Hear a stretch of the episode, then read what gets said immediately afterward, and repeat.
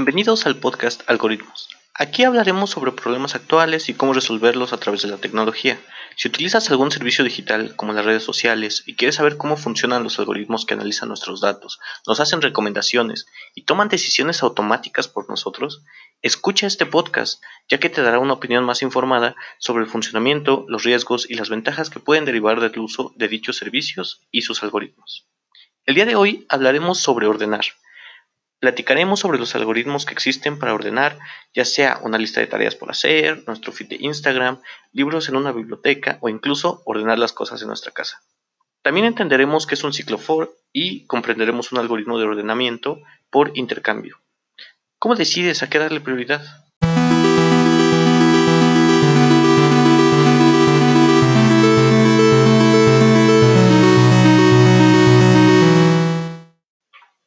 Antes de iniciar, me gustaría comentar sobre un artículo que encontré en Twitter sobre los algoritmos, donde los describen como injustos y los comparan con sistemas humanos diciendo que estos son reflexionados, más justos, mejor pensados, y usan las cajas negras, el concepto de caja negra, como justificación para, este argumento. Quiero, quiero clarificar un par de cosas solamente. Una caja negra es una función oculta para el usuario tiene ciertos datos de entrada, ciertos datos de salida y en medio el usuario no sabe qué es lo que está pasando. Esto no quiere decir que no se sepa qué pasa en medio, simplemente que el usuario es el que no conoce qué, qué ecuaciones matemáticas o qué algoritmo específico es el que está usando. Pero el desarrollador tiene que saberlo, sino cómo lo, cómo lo creó. Estas eh, cajas negras, un ejemplo claro puede ser una imagen en, en Instagram antes y después de tener un filtro. Tus datos de entrada es tu, es tu foto original y tus datos de salida va a ser esta fotografía ya con el filtro ya, ya preparada con un nuevo aspecto. El usuario no tiene idea de qué está pasando, qué, qué operaciones matemáticas están haciendo para corregir el contraste, para corregir las sombras, para corregir los brillos, el color, los, los tintes de esta, de esta imagen. Pero el desarrollador tuvo que, tuvo que realizar este, esta investigación y este desarrollo para poder generar este efecto particular. Cada uno de ellos eh, es una caja negra para el usuario, no para el desarrollador. Hay otros ejemplos un poco más avanzados como en el deep learning o en el aprendizaje por reforzamiento, donde los parámetros internos de, de esta caja negra ciertas operaciones, ciertos números, ciertas multiplicaciones van a cambiar dependiendo de la base de datos y dependiendo de la experiencia, es decir, del uso que le estamos dando a esta aplicación y se van a ir modificando. En, el estado inicial, el, desarrollador conoce qué es exactamente lo que está pasando, pero llevado a después de cierto entrenamiento, después de ciertas eh, experiencias, se desconoce el estado de este, de este sistema en su totalidad porque son demasiadas operaciones. No es posible saber cada uno de esos números, no es posible llevar un seguimiento manual por la cantidad de información que existe o simplemente por la misma naturaleza del algoritmo. En estos casos eh, sí se puede hablar como de una caja negra donde el desarrollador desconoce la totalidad o la perfección del estado del sistema, pero no de su funcionamiento. El algoritmo va a ser exactamente lo mismo cada vez, va, va a entrenarse de la misma forma, va a dar los resultados de la misma forma. No va a dar los mismos resultados porque esos van a depender de la entrada, como, como en el caso de la imagen, si pones otra foto no te va a dar el mismo resultado, te va a dar otro resultado. En este caso es el mismo. Eh, esto no tiene que ver con justicia, es, una cosa determinada, ya sea por estadística o, por ecuaciones. No creo que sea aplicable el término justicia en, este proceso.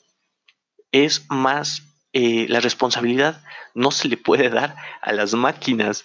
Las máquinas no deciden qué algoritmo vamos a usar, no deciden en qué servicio vamos a aplicar esta tecnología, no deciden la base de datos que estamos usando y, no deciden las, implicaciones. Un caso, polémico es el caso de la contratación. Por ejemplo, en una empresa donde la mayoría de los contratados son hombres, Si utilizamos esta base de datos, el, sistema va a tener una predisposición para contratar hombres, porque la misma base de datos le está diciendo que hay más contratados hombres que mujeres. Esto se puede solucionar de varias formas. Teniendo una base de datos más balanceada es una de las opciones como más obvias, pero la opción más justa, a mi parecer, sería no utilizar el sexo como parámetro de entrada, que esto no sea un determinante de si elegir o no a una persona. Eh, esto, no determina sus capacidades profesionales. Entonces, ¿cómo vamos a, elegir los parámetros de entrada? ¿Cuál es la base de datos que vamos a hacer? ¿Cuál es la, la base de datos que vamos a utilizar? ¿Cuál es la aplicación que le vamos a dar a la tecnología? Esto es completamente decisión y responsabilidad de las personas. No podemos decir que un, un sistema es injusto porque el sistema está creado por, por personas. Las, las, cosas no hacen, no hacen las decisiones por sí mismas, las hacen como fueron creadas. Pero bueno, habiendo dicho eso, vamos a entrar en materia. ¿Qué es ordenar? Según el diccionario, ordenar es poner de una manera específica las cosas, las personas, los sucesos, según un criterio o una determinada norma. Por ejemplo, ¿qué tipo de, de criterios podemos usar? En una biblioteca es, es, un ejemplo claro. Podemos hacerlo de manera alfabética, podemos hacerlo por categorías, podemos hacerlo cronológicamente, qué libro salió antes, qué libro salió después, o podemos hacerlo por relevancia después de una búsqueda. Esto de la relevancia es, eh, es muy común en, en páginas como Amazon o como Mercado Libre, donde tú pones un parámetro de búsqueda y te da ciertos resultados ordenados, ya sea por relevancia, por precio, por por eh, la mm, valoración del, del, vendedor, etcétera. Hay varios parámetros que podemos, varios criterios que podemos utilizar para ordenar las cosas. ¿De qué, de qué nos sirve el orden? Quiero hablar de, de un ejemplo más práctico, no, no tanto digital, eh, que encontré en el libro de, de Marie Kondo, que es eh, La magia del orden donde nos da unos pasos aquí para ordenar nuestra casa. Hay ciertas cosas con las que concuerdo, otras con las que creo que son demasiado del libro. Me, me basé en este y en otras ideas de minimalismo para hacer eh, un, una, una, limpieza, un reordenamiento de la parte de abajo de, de, mi casa, donde está la cocina y el comedor. Y eh, vi que, que, es un método un tanto radical. El, el método se trata de poner todas tus cosas en medio y después hice, hice una serie de pasos, ¿no? un árbol de decisión del que hablé en el episodio pasado. Primero eh, tienes que decidir si cada cosa te sirve o no te sirve. Y después si lo, lo usas o lo quieres o, o, no lo quieres. Y de ahí puedes determinar con estas dos preguntas fácilmente si tienes que deshacerte de esto, si lo puedes donar, por ejemplo, si es algo que sirve pero que no usas o que no quieres, o si debes de conservarlo. Y de esta forma puedes pasear, bueno, puedes, puedes eh, deshacerte de muchas cosas que nada más están estorbando y de realmente poner lo importante en, en, en la posición que, que, que, tiene más sentido, ponerlos no hasta el fondo del cajón, por ejemplo. Yo creo que, que este, este método da buenos resultados y rápidos pero es, eh, es demasiado tardado. Me tardé todo el fin de semana estando todo el tiempo ahí y debes de tomar en cuenta a las demás personas si es que estás haciéndolo en una zona pues pues común como, como es la cocina y el, y el comedor porque tal vez ellos no, no quieren deshacerse de otras cosas que tú sí o, o, sí, sí quieren utilizar o si les da un buen recuerdo algunos otras eh, cosas que tú no has considerado. Si quieren leer este libro, está el link en la descripción. Muy bien. Uh, continuando con las experiencias digitales y el orden, vamos a hablar un poco más sobre el orden que siguen para hacer los feeds de Facebook y de Instagram.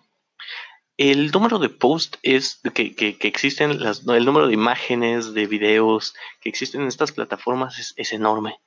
Y si ves todo, se puede volver muy aburrido. Hay que tener ciertos criterios para para determinar qué sí vas a ver, qué no vas a ver. Por ejemplo, eh, qué, es lo que le has dado like o qué es lo que le has dado retweet o, la plataforma en la que seas, en las cosas con las que has interactuado, las personas con las que has eh, tenido más mensajes, has tenido más comentarios, son las cosas que, van a aparecer primero. Ha notado que cuando, cuando entran, la primera cosa que, aparece siempre es alguien que, ya conocen una página a la que siempre le dan like, una persona con la que interactúan mucho. Esto es simplemente por, por la base de datos otra vez que, va almacenando toda tu, actividad en, la red social. Entonces te puede dar ciertas, em, ciertos posts o cierto contenido que cree que va a ser más adecuado para ti. Eh, en, general hay dos parámetros que, siguen las redes sociales, la atención y la utilidad. Esto eh, viene, dado tanto por tus interacciones como por las interacciones de tus amigos o de tus contactos en esa red social. Si algo es popular en tu área o en tu rango de edad o en tu, en, tu sexo o en tus intereses, si, si eres deportista, si eres eh, cocinero, si eres un artista, si eres algún profesionista de un área específica, es más fácil que veas este tipo de contenido. Toda esta información tú se la proporcionas a la red social con cada interacción, con cada comentario, con cada hashtag, con cada like que tú das. Y eh, la, red social, gracias a eso, puede, puede regresarte información que, sea adecuada para ti, que sea personalizada. También si le das refresh a, la mayoría de, las redes sociales, lo que vas a ver al principio no es lo mismo que lo que estabas viendo antes.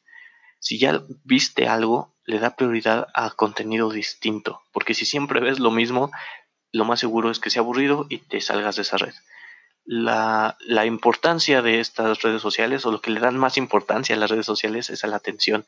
Si, si ellos quieren que utilices su servicio, entonces te dan ciertas herramientas para que tú te quedes más tiempo ahí. Otra cosa a considerar son los anuncios, donde compañías o particulares pagan para mostrarte su publicidad.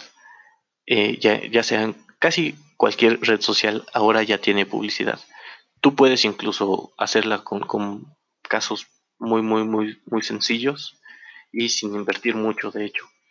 Pero eh, también los, los comerciantes, dependiendo de tus intereses, van a seleccionar ciertas características y si tú empatas con estas características, te van a mostrar estos, eh, estos anuncios y cada red social va a determinar cuánto contenido orgánico, es decir, no de paga, y cuánto contenido de paga vas a ver en, proporción en tu feed de, Facebook o en tu feed de Instagram o de Twitter o cualquier red social que estés utilizando.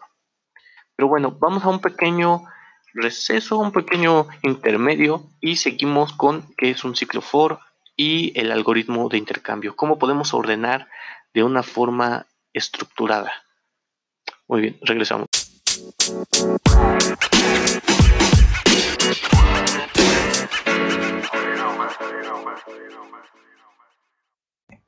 Vamos a hablar un poco del videojuego. El proyecto de este mes, espero poder terminarlo a tiempo. Ya falta poco, poco para que acabe el mes. Pero eh, bueno, les voy a platicar.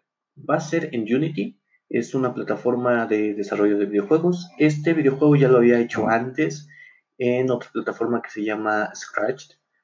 Eh, es desarrollado por el MIT, es más para, aprender a programar. Para, yo lo usaba para cursos de, programación para niños y Unity ya es más para, desarrollo. Es, eh, es, libre, es gratuito, entonces es, es bastante, bastante bien para empezar. No necesito invertir y nunca lo he usado, es algo que quiero aprender y que llevo un tiempo dejándolo. Entonces, eh, es parte de, esta serie de cosas por hacer, igual que este podcast, para, para aprender cosas nuevas, para hacer cosas distintas. Muy bien, el juego va a tener dos modos, un modo de supervivencia y uno de misiones. Al menos quiero construir cinco misiones que sean de, la más fácil a la más complicada. Es, eh, en general, no termino de saber si va a ser una nave espacial o un, minero o, qué va a ser. Va a ser un juego de recolección. Vas a recolectar gemas o orbes o, estrellas y eh, vas a ir recorriendo la pantalla para conseguir estas estrellas y va a haber unas que te dan puntos, otras que te quitan puntos, que te dan velocidad, que te quitan velocidad, etc. Y en el modo de misiones va a haber objetivos específicos, cinco objetivos específicos que debes de cumplir para poder terminar el juego. Y el modo de supervivencia va a ir incrementando la velocidad en la que se mueven los objetos y con eso la dificultad para, para saber cuánto tiempo puedes resistir en el juego. Va a ser una versión de, testeo, es decir, de, prueba. No, no creo que en una semana pueda terminar algo eh, completamente para desarrollo, pero va a estar disponible para Android y va a ser totalmente gratuita. Ya subiré la liga en cuanto pueda terminarlo para que todos ustedes puedan descargarlo sin ningún problema. Muy bien, esto ha sido todo por el, eh, por el intermedio de, este, de esta sección. Bueno, puedo hacer el otro comentario. Hay, este, hay, hay secciones en este podcast. El principio es, es tal cual una introducción, después sigue algo más de difusión. Este intercambio, este intermedio, perdón, es el, es el punto eh, medio del podcast. Después sigue algo un poco más específico, algo más de ciencias de la computación. Y al final hago un pequeño resumen y, claro, la despedida. Por si eh, están en la plataforma Anchor, pueden ver las, eh, las secciones tal cual. Si están en otra plataforma, la verdad desconozco cómo se vean. Espero puedan ver las secciones y así puedan dirigirse a aquella que quieran escuchar. Si es que no quieren escucharlo de, de manera completa. Bueno, continuamos con los ciclos for y un algoritmo por intercambio.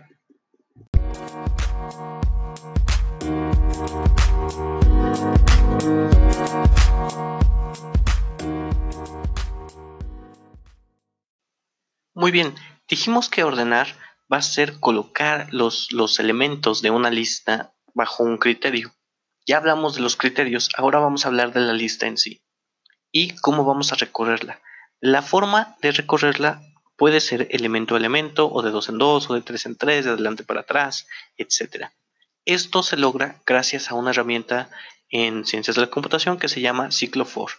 Es una de las eh, herramientas más básicas que existen y se encuentra disponible en casi cualquier lenguaje de programación, al menos en los más comunes como Python, C++, eh, JavaScript, etc. Muy bien, vamos a ver el pseudocódigo de esta estructura. Para cada elemento de la lista, realizar una acción con cada elemento. Eso es todo. Vamos a ir recorriendo cada uno de estos elementos y vamos a realizar algo con cada uno de ellos. Un ejemplo va a ser eh, de la lista del 1 al 10, los números, vamos a sumar 1 a cada elemento. Quedaría de esta forma el pseudocódigo. Para cada elemento de los números del 1 al 10, sumar 1 a cada elemento. Eso es todo y terminaríamos con los números del 2 al 11 como resultado. Porque del, 1 le sumamos 1, queda el 2, del 2 le sumamos 1, queda el 3, etc. Hasta llegar al 10, que le sumamos 1 y queda el 11. Por eso terminamos con los números del 2 al 11. Espero que sea lo suficientemente claro. Vamos a ver otro ejemplo de cualquier forma. ¿Qué pasa si no queremos utilizar todos los elementos? Podemos restringir este ciclo for para hacerlo de la siguiente forma. Para cada elemento de los números del 1 al 10, seleccionar desde el segundo hasta el penúltimo y sumar 1 a cada uno de estos elementos. Terminaríamos con la lista 1, 3, 4, 5, 6, 7, 8, 9, 10, 10. Porque el primero y el último de los elementos de la lista quedan igual, no les realizamos ninguna acción. Y del elemento 2 al elemento 9 son los que vamos a sumar 1. Muy bien, hay otra forma de hacerlo, que es del principio a fin o de fin al principio. Quedaría de esta forma para cada elemento de los números del 1 al 10, desde el último hasta el primero, sumar 1. Y eso es todo, para recorrerla al revés. En pseudocódigo es muy fácil, pero ya que estás codificando en cierto lenguaje de programación, vamos a tener ciertas diferencias en la forma de escribir estas, estas operaciones. También, como vimos en el capítulo anterior, podemos utilizar condicionales o podemos anidar estas estructuras para hacerlas más complejas. De la, la forma de anidar un ciclo for va a ser recorrer cada uno de los elementos, guardar esa, ese elemento en, una variable, en un espacio de memoria, que de los que ya hablaremos con más detalle después, pero tener en cuenta que eso, eso lo vamos a utilizar para después y después recorrerla de otra forma y poder hacer comparaciones o poder hacer operaciones entre dos o más elementos de la misma lista. Eso es algo que vamos a utilizar a continuación. También hay otra forma de, recorrer listas que puede ser de dos en dos, de, tres en tres. Esto se puede lograr con un condicional y un ciclo for o simplemente em, con la misma sintaxis de cada uno de los lenguajes de programación. Un ejemplo para esto es, para cada elemento de los números del 1 al 10, desde el primero hasta el penúltimo, cada dos elementos sumar 1 a cada elemento seleccionado. Terminaríamos con la lista 2, 2, 4, 4, 6, 6, 8, 8, 10, 10. Porque estamos tomando uno sí y uno no uno se le suma uno y el otro se queda igual. Esto lo podemos realizar también con un condicional o incluso hacer una sublista. No solamente modificar la lista original, pero hacer una segunda lista con las operaciones que estamos realizando. Muy bien. Ahora sí vamos a hablar tal cual de un algoritmo que se llama algoritmo de ordenamiento por intercambio. El pseudocódigo se vuelve un tanto complicado de entender porque está, está muy revuelto para, para explicarlo en audio. Lo voy a explicar y como ejercicio es, eh, espero puedan ustedes eh, escribirlo en una hoja de papel para ver la estructura de este, de este algoritmo. les digo, va a ser dos ciclos for anidados y un condicional. Muy bien, la idea es esta. Ir recorriendo la lista de uno por uno y comparar cada uno de esos elementos con el resto de la lista hasta que encontremos el elemento menor de dicha comparación y lo coloquemos en la primera posición o en la posición que, que, estamos recorriendo en este momento para así poder ir acomodando de uno por uno los elementos de menor a mayor o con el criterio que estemos utilizando, en este ejemplo va a ser de menor a mayor, de la lista. Explico un ejemplo particular para que quede más claro. Tomamos el elemento 1, van a ser una serie de números y vamos a comparar ese elemento número 1 con el resto de la lista. Una vez que encontremos un número que sea menor al primer elemento, lo vamos a intercambiar con el primer elemento, es decir, las posiciones del el elemento seleccionado y del que está corriendo en, esta, en esta, este segundo ciclo se van a cambiar de posición. Entonces, al término de este primer ciclo, vamos a terminar con el menor elemento en la posición 1. Ya que acabemos esto, pasamos a la posición 2 y lo comparamos con el resto de los elementos hasta encontrar el menor. Una vez encontrado el menor, lo intercambiamos por el segundo elemento y continuamos hasta terminar la lista. Primer elemento, ponemos el menor, segundo elemento, ponemos el menor de los restantes, tercer elemento, ponemos el menor de los restantes, cuarto, quinto, hasta acabar. Muy bien, de esta forma, por intercambios, vamos a terminar de ordenar nuestra lista. Esta no es la forma más eficiente de realizar este trabajo y tampoco la única es la forma que me pareció más adecuada para explicarlo en audio. Y si quieren saber más, dejo una liga en la descripción de este podcast donde pueden encontrar animaciones de varios de los algoritmos como Quicksort, como burbuja, etcétera, como doble burbuja, como doble ordenamiento por intercambio y pueden ver no solo las animaciones, sino también el número de comparaciones que se hacen y más o menos un tiempo de, de de respuesta, comparar los tiempos, que, cuál es más rápido, cuál es menos rápido, cuál eh, hace más operaciones, cuál hace menos. Estas operaciones van a ser comparaciones solamente. Entonces les dejo el link en la descripción si quieren saber más. Si también quedó algo no muy claro, pueden mandarme un mensaje. Si están en la plataforma Anchor, manden una nota de voz.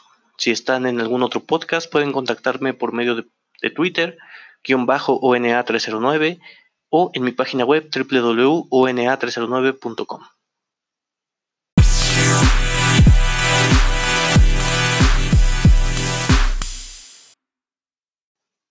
Algunas cosas a recordar de este episodio.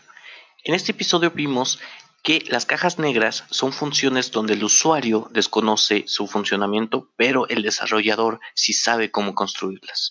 No podemos quitar la responsabilidad de nosotros en cómo utilizamos la tecnología, en cómo utilizamos la información, en qué información es la que estamos dando.